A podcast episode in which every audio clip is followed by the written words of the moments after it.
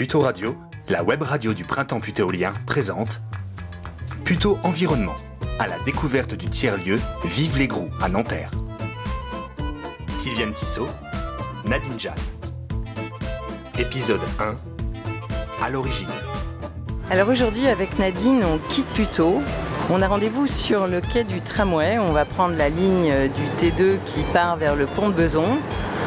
Voilà, trois stations. On va s'arrêter euh, au Fauvel et on va partir euh, par la rue des Fauvelles en direction du tiers-lieu Vive les Grous pour aller rencontrer Lucas qui fait partie du collectif Yes We Camp qui gère ce lieu depuis son origine et euh, jusqu'à la fin de cette expérience d'urbanisme transitoire qui aura lieu en 2025.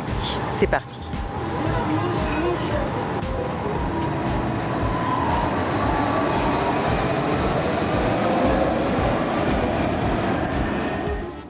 Voilà, on est arrivé euh, sur le tiers-lieu euh, Vive les Gros et on est parti à la rencontre de Lucas, euh, voilà, qui, fait partie du collectif Yes We Camp, qui a déjà une belle expérience sur la création de tiers-lieux, puisque la première date de 2013 sur un site à Marseille. je vais le laisser se présenter et nous expliquer quelle est l'origine du site là à Nanterre Vive les Gros. Euh, d'abord, pour la présentation, je suis, un artiste plasticien, bricoleur. Euh, j'essaie de créer des nouvelles formes, de réfléchir euh, sur quelle est la place d'un artiste dans la société. je suis arrivé sur le site des Vive les Gros en plein temps il y a deux ans.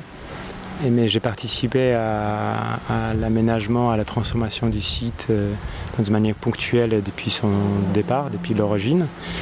Euh, l'origine du projet, c'était un appel à manifestation d'intérêt. Euh, ça veut dire quoi? Ça veut dire que la Paris La Défense et euh, Ville de Nanterre proposent à des acteurs tiers, donc n'importe qui peut présenter son intérêt à, occuper ce territoire-là. Donc on est, sur territoire, on est sur un territoire de presque un hectare, 9000 m2. presque c'était un abandonné, donc beaucoup de décharges sauvages, euh, les terrains vierges, euh, les bétons et, des racines, on va dire, des anciens bâtiments qui étaient détruits, des anciennes entreprises aussi, parce que sur les sites, euh, sur les parties centrales, aujourd'hui on ne le voit pas, mais c'était des entreprises de blanchissement, il y avait des entreprises, diverses entreprises. Donc cette appel à manifestation d'intérêt avait pour but de proposer quelque chose pendant euh, les temps d'attente euh, avant que les travaux commencent. Donc euh, c'est des propositions à 5 plus 3 plus 1, ce qu'on appelle. Donc c'est droit d'usage pendant 5 ans, renouvelable 3 ans, renouvelable 1 an, tout en fonction des avancements du chantier et tout en, en discussion en permanence avec futurs ménagères. D'accord. Donc ça veut dire que vous avez euh, en tout cas 8 ans pour euh, créer quelque chose sur le site et commencer à lui donner euh, l'aspect d'un quartier, en tout cas faire en sorte que les gens du coin commencent à s'y installer dans un urbanisme transitoire avant, avant le vrai projet d'urbanisme qui devrait commencer en 2025, 2026 par là? À peu près par là. À peu près par là, ouais. L'idée, c'est d'impliquer les habitants de façon à ce que euh, euh, euh, ils, s'investissent sur le futur projet d'urbanisme, qu'ils disent un petit peu ce qu'ils veulent, hein, qu'ils s'intéressent à ce qui va s'implanter à côté de chez eux et qu'ils s'investissent. Bah nous, tout au départ, avec l'appel à la manifestation d'intérêt, on a proposé plusieurs choses. Euh, mais un élément, un des éléments plus importants, c'était euh, euh, d'avoir les pépinières mhm. urbaines à petite échelle qui dessert futurs quartiers. Donc, futur quartier, comme je parle, nous, Vive les Grous, c'est un hectare, mais les quartiers Gourou, c'est 80 hectares. Ah c'est très grand ou 50. Peut-être déjà qu'on des bêtises, mais c'est pas grave. Entre 50 et 80, c'est grand. ça reste très, très grand. Donc l'idée, c'est de, de, planter ici et redistribuer euh, ces arbres-là ensuite euh, dans les Alors ça, c'est à propos des 200 arbres que vous avez plantés. C'est ça. Voilà. Et ces arbres, ils sont destinés à rester, Rester quand dans les quartiers. Dans le quartier. Oui. Ouais, Donc en fait, c'est les sensibiliser aussi. La pensée des gens euh, qui habitent ici, c'est que leur jardin, ce qui se passe en face, c'est pas du décor, c'est aussi Mhm. ça, ça va rester dans les quartiers. En fait, ça permet de nourrir en fait les quartiers. Et c'est aussi, euh, ça nous permet d'expérimenter sur les modèles économiques d'une pépinière à une petite échelle. Euh, ça permet aussi de, réfléchir. euh, bah là, on travaille en- avec, directement avec TEN+. Donc, c'est des paysagistes qui se posent les questions sur euh, quelle est la place, euh, euh, on va dire, urbaniste, d'un, urbaniste, pardon, paysagiste, d'un paysagiste euh, dans, dans une ville et comment ça se passe. Bah, les réflexions, ils sont nombreuses, mais Mhm. mais là, en tout cas, eux, ils s'interrogent vraiment. Ils ont un travail qui est très intéressant à ces niveaux-là. Et, et nous, euh, à plus petite échelle et quotidienne, comme tu parles de- de- du voisinage, à ces niveaux-là, c'est interroger l'usage euh, jardin, euh, jardin urbain. C'est pour Mhm. ça, moi, je l'appelle ça jardin urbain. Mhm. Et parce que euh, on a dans notre tête on gardait euh, l'idée euh, jardin urbain, jardin partagé, c'est des petits carrés, chacun a fait son truc Oui. dans son coin, et ce qu'on appelait jardin ouvrier à l'époque, et qu'on appelle toujours d'ailleurs souvent jardin ouvrier ou jardin partagé. C'est-à-dire, Mais ça c'est- dépend. Chez nous, à plutôt, où chacun a vraiment son Son- petit carré, ça s'appelle jardin familiaux. D'accord. Mais, Mais c'est un autre concept. du coup c'est chacun Et a c'est son vrai que c'est coin. pas très partagé. hein. C'est Oui. pas très partagé. Après, c'est pas grave, ça doit exister aussi. Il y a des Oui, passent comme ça. Mais là, on, si, on est dans, si on part d'un principe, en tout cas dans ma propre réflexion, moi je me pose la question euh, quelle est notre place et quelle est la place d'un espace public pour un habitant?